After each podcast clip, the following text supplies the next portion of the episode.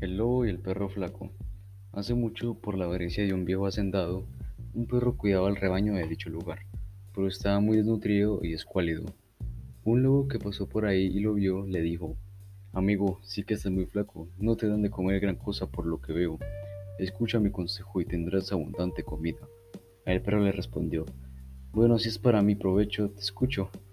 Si me dejas entrar al rebaño, dijo el lobo, y me llevo una oveja, tú me perseguirás, pero mientras caminas te harás como si cayeras rendido. Los pastores te verán y dirán que a, tu a tu amo que te caíste porque estás muy flaco, y harán que te den mucha comida para que te recuperes. El perro aceptó y tras intentarlo acordado, el plan funcionó. El perro flaco tuvo mucha comida y muy rico pan para comer. Su aspecto fue mejorando poco a poco. Pasado unos días, el lobo apareció nuevamente y le dijo al perro, Oye amigo, veo que te fue bien con mi consejo. Así es, lobo, respondió el perro. Entonces, ¿qué te parece si otra vez me llevo una oveja y nuevamente simulas golpearte y caer? Con eso estoy seguro que dirán que aún sigues flaco y te darán aún más comida.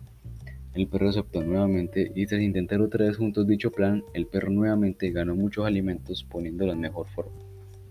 Pasado unos días, el lobo regresó nuevamente y le dijo al perro, Hola nuevamente amigo perro, veo que estás en muy buena forma y con mejor brillo. Seguimos con el plan y me llevo otra oveja. ¿Qué dices? De ninguna manera, dijo el perro en tono molesto mostrando sus dientes. Ese trato se acabó. El lobo insistió. Oh, vamos, compadre, no te molestes, es que tengo mucha hambre, ¿cómo podré satisfacerla? Bueno, en la casa de mi amo, dijo el perro, se cayó un muro que pertenece al almacén de la comida.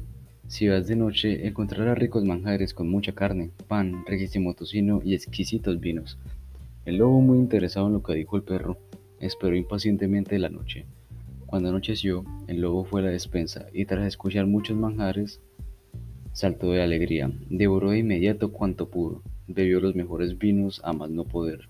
Muy feliz por su momento de oro y ya borracho, se puso a cantar, fuerte sin medirse. Al poco rato, tras la bulla del lobo, despertaron los vigilantes y los perros que cuidaban la casa. Cuando llegaron al almacén, vieron todo el desastre y descubrieron al intruso haciendo de las suyas. Lo castigaron de inmediato sin piedad.